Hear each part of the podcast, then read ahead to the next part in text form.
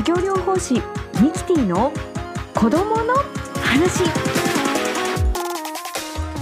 Hey, what's up? Thank you so much for coming here and listening to my podcast channel. Yay! さあ始まりましたミキティです今日もお聞きいただきありがとうございます前半は書籍子どもの理解と援助のために感覚統合 Q&A 改訂第2版より掲載されております。Q&A を毎回一つずつピックアップしご紹介させていただきます。この書籍は日本感覚統合学会会長土田玲子氏の監修のもと専門家のみならず保護者保育教育者向けに感覚統合の考え方を正しく分かりやすく解説しています。今までの感覚統合の話とリンクする内容になっていますのでぜひ振り返りながらお聞きください。そして後半は歯科医桜田さとみ先生の登場です。こちらもお楽しみに。OK here we go.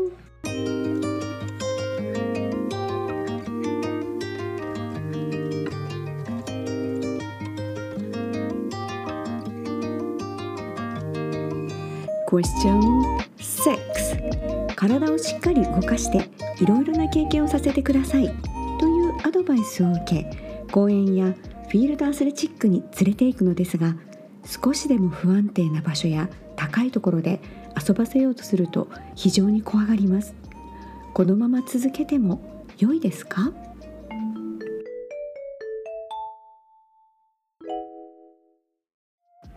ではつまずきの背景と援助の考え方について感覚統合の視点から探っていきましょう。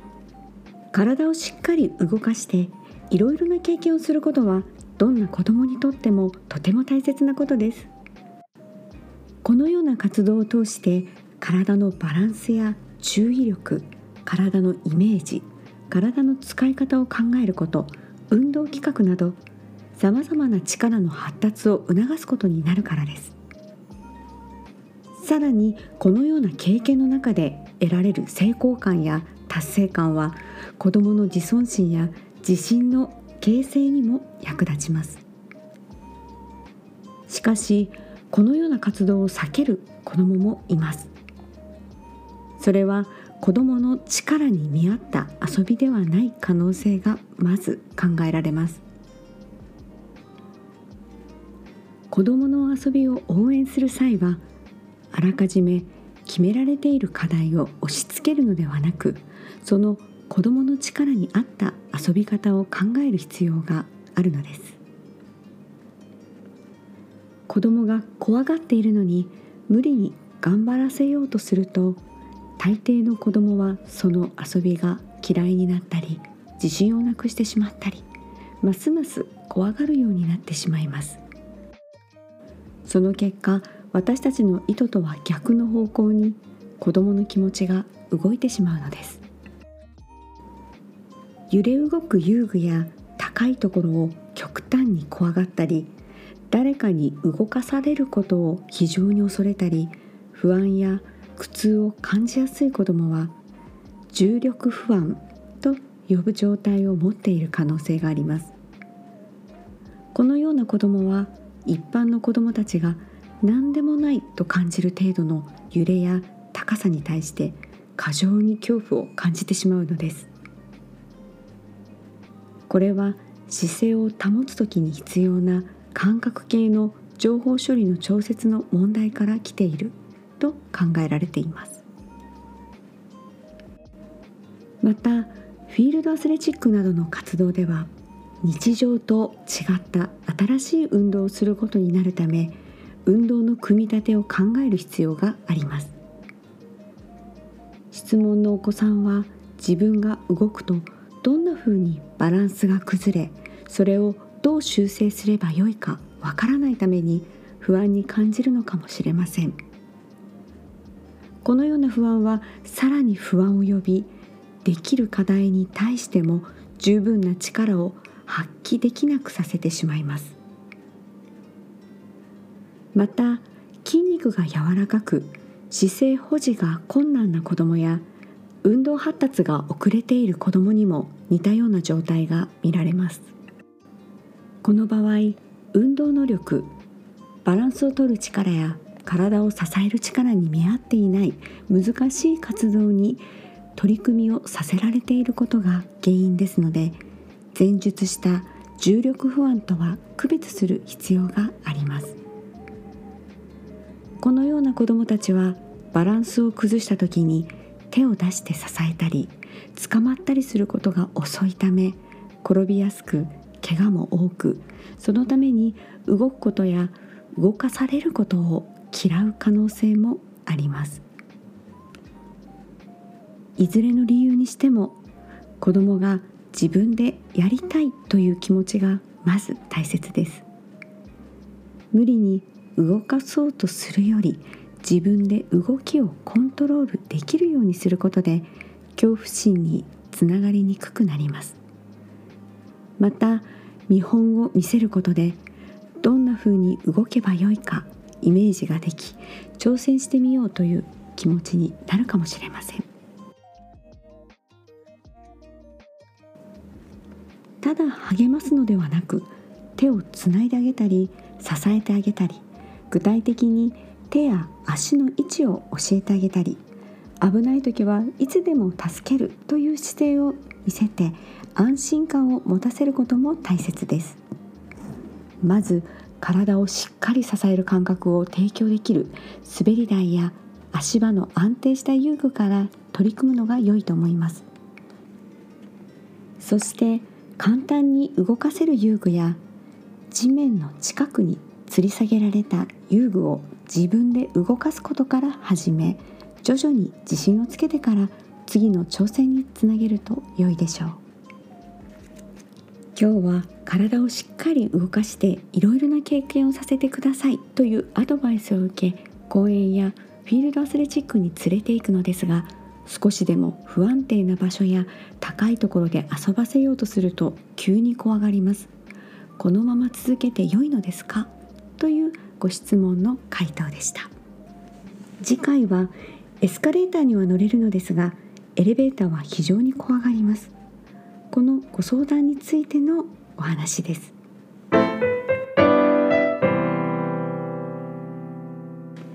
ワンダーランドの子供たち。このコーナーでは子育てに関する書籍をご紹介したりゲストをお迎えしてお話をお聞きしています。皆さん子供の歯医者さん選び困ってませんか？今日ゲストにお呼びしているのは赤ちゃんから診察をしてくれる桜田歯科医院。そちらの副院長の桜田さとみさんをお迎えしています。では改めまして本日のゲストさとみさんの登場です。今日はさとみさんよろしくお願いします。よろしくお願いします。はい。ではさとみさん自己紹介を簡単に教えていただいてよろしいでしょうか？はい。札幌市南区住川にある桜田歯科医院副院長の歯科医師桜田さとみです。よろしくお願いします。よろしくお願いしますでは実際にどのような診療されているかお聞かせいただけますか？はい。当院はですね予防歯科に力を入れていて赤ちゃんからご年配の方までご家族で通っていただいています。で予防歯科ってあの聞いたことありますか？いや私実はなんか予防医学とかはあるんですけど歯科までちょっとまだ聞いたことないんですよね、うん、ちょっと教えていただいていいですか？あの予防歯科はこう虫歯があるとか痛いからこうただ削る治療するっていうことだけではなくてそもそも何で虫歯ができたのか歯周病ができたのかっていう原因ですねあの歯並びとかお口の機能もなんですがなんでそのような状態になっているかこれ以上悪くならないよう予防していくためにはどうするかということを患者様と一緒に考えることを大切にしています。えー、じゃあ全員に当てはまることですよね。もともと里見先生は専門とかあったんですか？私はもともと歯周病が専門だったのですが今歯科では赤ちゃんや子供をメインに診察しています。特に歯がないうちの赤ちゃんからお口の機能を上げることや離乳食の関わりといったところにも力を入れています。なるほど。じゃあ今回のお話きっとたくさんの方のお役に立ちますね。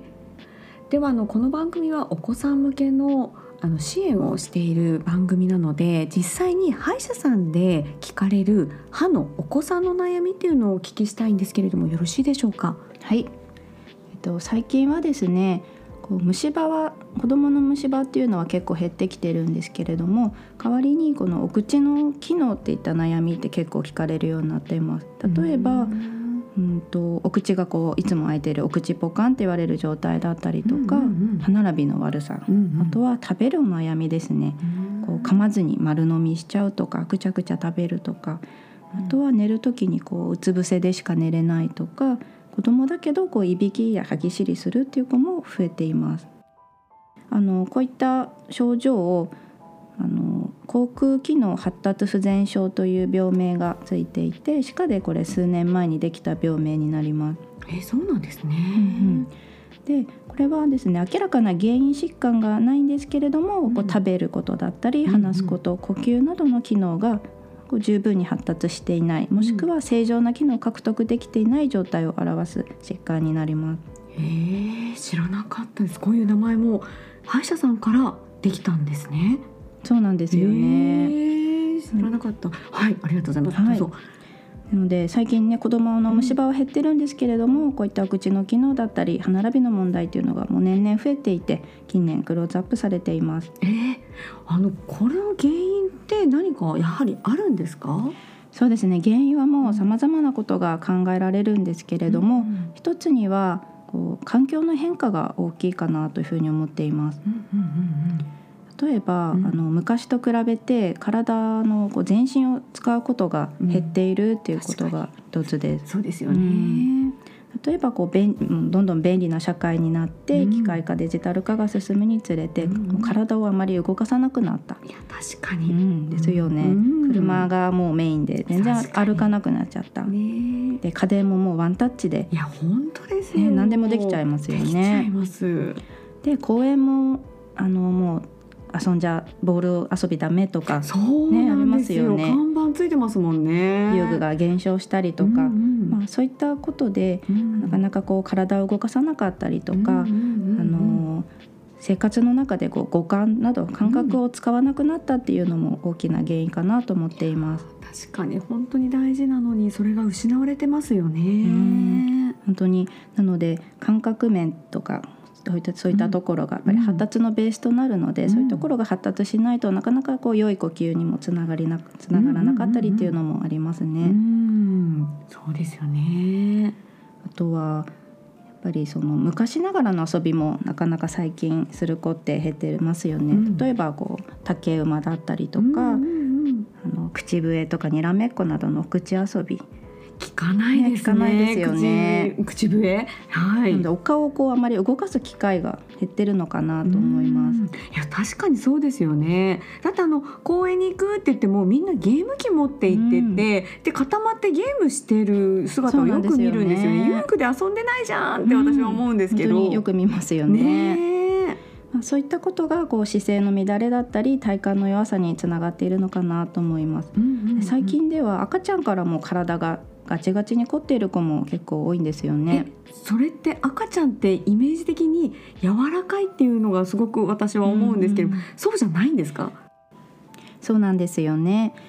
でやっぱりお口と体はつながっているのでこういった体の衰えや使いにくさっていうのはお口や体の使い方の結果なんですよね。へえそうだったんですねで歯並びなんですけど、うん歯並びってどう決まるかご存知ですか、歯並びって遺伝じゃないんですか？うんうん、あの遺伝ね遺伝だと思われがちなんですけど実は遺伝って3割程度って言われていて、うん。残りの7割は環境要要因の方が大きいというふうに言われています。えそうなんですね。うんうん、であの歯と顎の大きさのバランスで歯並びって決まるんですけれども、うん歯の周りの筋肉ですね、うん。内側からはこう舌があって、うんうん。歯の外側にはほっぺたほっぺただったり唇の筋肉があるんですけども、うんうん。その3つのバランスがいいと綺麗に張って並ぶんですけれどもバランスが悪い、まあ、例えば内側のこの下の力の位置だったりあの力が弱いとなかなかこう顎が外側に育ってくれないっていうことがあります。なので例えば創生といって歯がガタガタな場合は、こううん。歯の大きさに対して顎が小さいので、うん。うんうん、顎が育たない要因としてこれあの下の位置が良くないということがあります。ええあとは最近の子に多いのが加害光合といって、うんこう噛み合わせが深い状態ですね。うんうんこううんうんいいとした時に、うん噛んだ時に下の歯が見えないような状態。あいいっていうのはお口を横に閉じてうんそうですね広げるっていうことですね。うんうん時にあの上の歯は見えるけど下の歯があまり見えない噛み合わせが深い状態です。でこれもですね顎のこう成長だったり方向性がちょっと悪いっていうことが考えられるんですけどこういった子も最近とても多く見られます。そうなんですね歯並びって遺伝じゃない私はてっきり遺伝だと思ってたんですけれども、私歯並び実はすごく悪くって矯正もしてるんですよね。あそうなんですね。そうなんですよじゃあもう本当環境も影響していた、体も影響していたということなんですね。そうですね。わあこれお母さん知ってるとお子さんを育てる部分でお役に立ちますよね。うんうんうんなるほどはい。そしたらですね、うん次お口の良い姿勢についてお話ししたいなと思います。うんうんお口の良い姿勢って三つあります。え三つもですか？はい。で椅子を椅子に正しく座るとか姿勢を正しくするっていうのが基本なのかなと思ってたんですけどまだ他にあるんですか？実は三つあって、はい。一つが下ですね、うん下の正しい姿勢っていうのが、こう常に上顎にぴったりついてるっていうのが正しい姿勢です。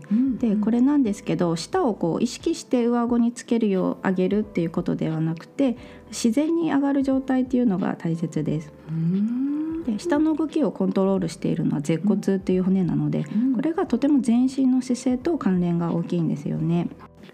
へえ舌骨なんですね。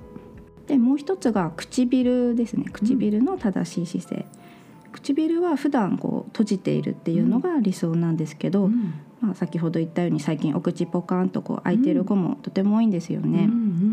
でお口ポカンもまあ種類はいろいろあって、うん。こう上唇がめくれちゃう富士山型、うん。富士山型の口っていうんですけど、うんうん。そういうのだったり逆にこう下顎をしっかり閉じておけないうん。とか、まあ、いろんなタイプはあります。うん。ただうん、共通するのは唇を閉じれないで開いちゃってると、ん。どうしても口呼吸になりやすいというところがあるかなと思います。うん。うん。うん。うん。で口呼吸って弊害がねいろいろあります。うん。うん。うん。例えばこうね免疫力が下がってしまったりとか、うん。アレルギーになりやすかったりうんあとはこう脳や細胞にしっかり酸素が届かないのでうん疲れやすかったりとか、うんあとやる気など心の面にもね影響してきます。えー、やる気にも変変わってるんですね。知らなかった。あとはその見た目のところお顔の見た目のところにも結構関わっていて、うんあの口で呼吸してるとなかなかこう鼻が低いとか、うん凹凸がないあの願望になりやすいというふうに言われています。じゃあなんかのっぺらんとしたような今日そうですね。おっしゃる通り。はい。あとはどうしてもやっぱり口呼吸だと舌が下がって低舌って言われるあまり良くない状態になってしまいますうね。んなるほど。いろいろあるんですね。そうですうね。んで最後の3つ目が歯の正しい姿勢なんですけれども、歯の正しい姿勢ご存知ですか？正しい姿勢はなんか背中壁に背中をつけてまっすぐっていうイメージですけど、ね、そうなりますよそうですよね。ね。でも違うんですよね、うんきっと。えっとどんなのでしょうか？歯の正しい姿勢っていうのは、あの本当は上下の歯がこう通常時接触してないっていうのが正しい姿勢になります。なので唇は閉じてるけど、うん。お口の中ではこう歯は当たってないっていうのが理想です。へえそうなんですね。はい。で食べる時とか飲み込む時一瞬こう当たるぐらいはいいんですけれども、うん。1日で到達すると20分以下というふうに言われています。ええ面白い。そうなんですね。よ。うん。でこのあの本来接触してないはずの歯がこう当たってしまっている状態を TCH 歯列接触壁というふうに呼ばうん。言われています。へえなんか最近ちらっと聞いてなんだろうと思ってたんですけどそういったことだったんですね。そうなんですよね。食いしばりとか歯ぎしりもうん。そういったものの、うん入るんですけれども、うんうん。これってあの結構気づかないことが多く自分では気づかないことが多くて、うん無意識でやってしまっていることって結構多いんですよね。でそういう方ってこううん。下ベロとかほっぺを見ると、うん。こう歯の跡がついちゃってるのでそういうので判断したりすることもあります。へーそうなんですね。下にもほっぺたにも歯型がついているってことですか？そうですね跡がついちゃうんですよえね。ーそれほど強くうんあの噛み締めてるそうっていうことですよねはい、うんでこういった3つのお口の良い姿勢を作れない原因っていうのが、まあ、やっぱり口だけではなくて体の方に問題があるケースも多いです。なのでこういった方って結構肩こりがあったりとか、うん、股関節の方に問題があったりとかいろんな方あの体の方にも問題があることもあのあります。これ私のことじゃないでしょうかね。あ気になるところありますか？後から見見てもらっていいですか？はい。ありがとうございます。いや勉強になります。そしたらですね、うん最後に口腔機能発達不全症の子どもにできることだったり、うん予防していくために大切なことについてお話ししたいなと思います。うーんえっと口腔機能発達不全症って確か最初の方におっしゃっていたあのお口ポカンだったり丸飲みだったりいびきをかくお子さんのお話でしたよね。そうですね。うんうんえーどんなことできるんですそうか。ですね。えっとまずお口って下の動きもなんですけど、すごい微細運動といって細かい運動なんですよね。うんうん。でそのベースとなるところはやっぱり体なので全身の体作りっていうところはとても大切になります。うんうん。まずはこう姿勢を意識してあげたり、はい。あの上げることですね。はい。立つ姿勢だったり、座る姿勢食事の姿勢、うん。で寝る姿勢っていうのはもう無意識なので、うん。普段の姿勢がこういい状態を保てると自然にできるようになるかなとは思います。あなるほど。うん。あと食べ物ですね、うん。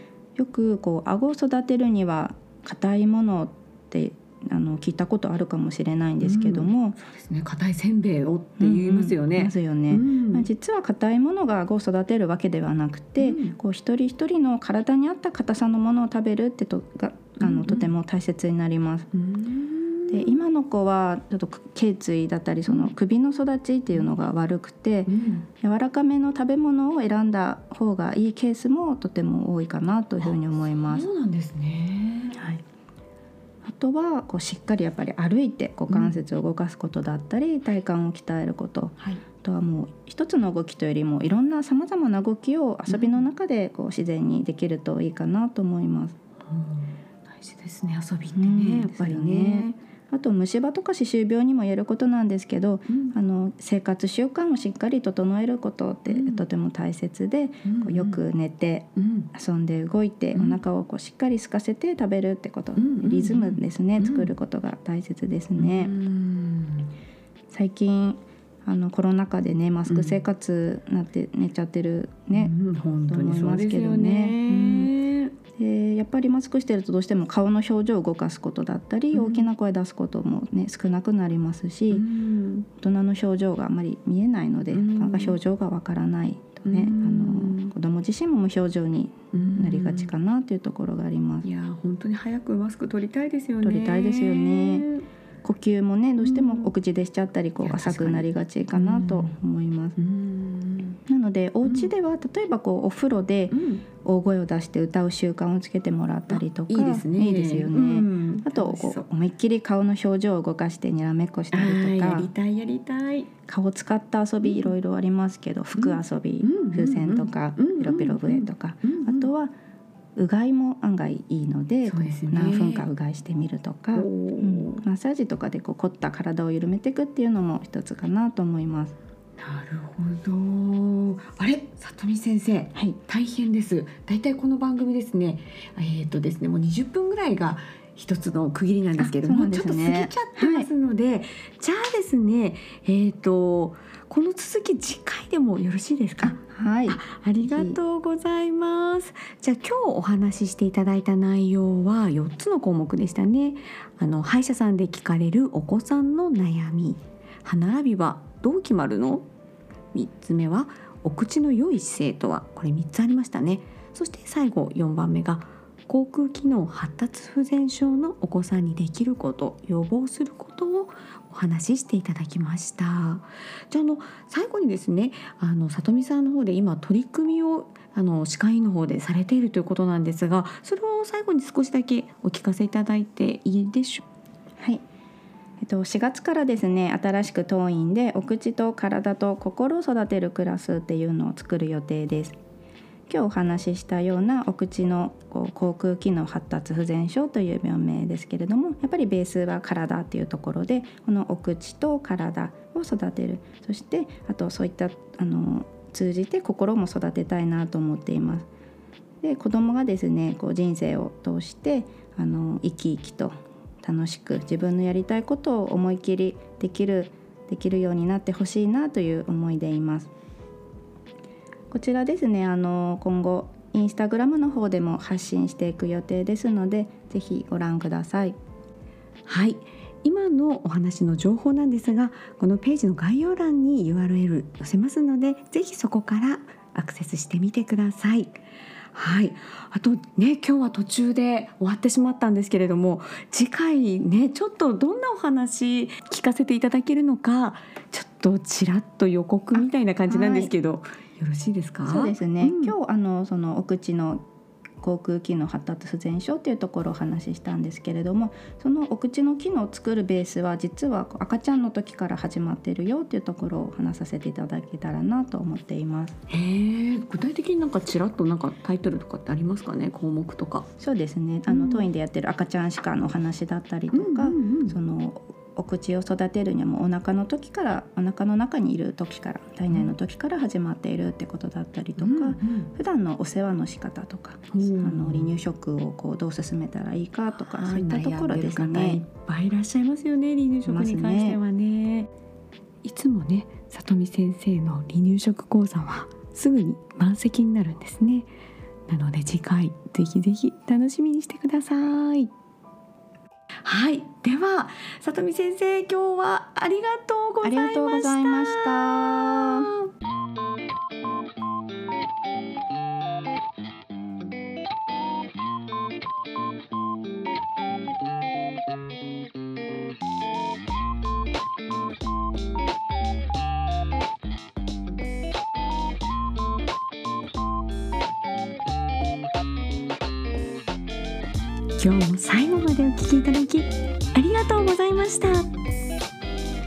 この番組が障害を持つ人やその家族兄弟への理解や自然に寄り添うきっかけになりますようにお相手は子どもの作業療法士ミキティでした So, that's it. Thank you for